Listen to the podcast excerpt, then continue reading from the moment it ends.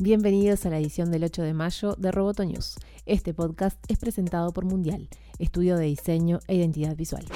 Google realiza este martes la conferencia I.O. para desarrolladores. Según ha trascendido, se espera que la presentación se enfoque en la responsabilidad del uso de dispositivos y en el anuncio de nuevos controles para Android para ayudar a las personas a monitorear su adicción al teléfono. El evento para desarrolladores de la compañía tendrá lugar en Mountain View, California, localidad donde la tecnológica tiene ubicadas sus oficinas centrales. Lo que genera más expectativa cada año en el Google I.O. es el nuevo sistema operativo de Android.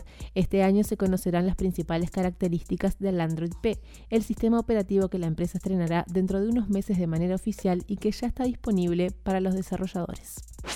La Comisión Económica para América Latina, CEPAL, inició este lunes en Cuba su reunión bianual y emitió un documento en el que, entre otros aspectos, se apunta a la tecnología como una fuerza que crea dos escenarios opuestos, uno de desarrollo generador de riqueza y otro de baja en la productividad señala que la tecnología ha comenzado a sustituir la fuerza laboral mediante el uso de robótica e inteligencia artificial, una realidad cuyo impacto es incierto, pero que se ha comenzado a ver en mercados como Brasil y México. El informe de CEPAL dice que el efecto de las nuevas tecnologías en el mercado del trabajo en términos de desplazamiento de trabajadores dependerá de la estructura de ocupaciones imperante, que varía entre los países. Dependerá también de los costos de introducción de nuevas tecnologías, entre los que se incluyen los costos de adquisición, ajuste, instalación, capacitación, mantenimiento y actualización, y de los requisitos del entorno en cuanto a infraestructura que podrían redundar en que el paso de una sustitución tecnológicamente posible a una sustitución económicamente viable resultara más compleja en los países de América Latina y el Caribe que en los países desarrollados, expresa la CEPAL.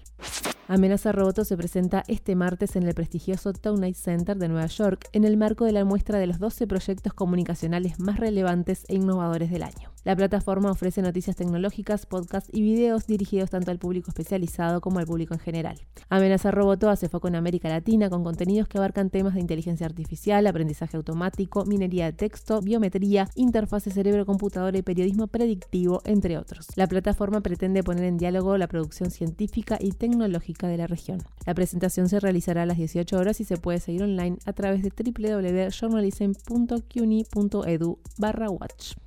Roboto News es parte de Dopcast. Te invitamos a seguirnos en www.amenazaroboto.com, arroba amenazaroboto y facebook.com barra amenazaroboto. Hasta la próxima.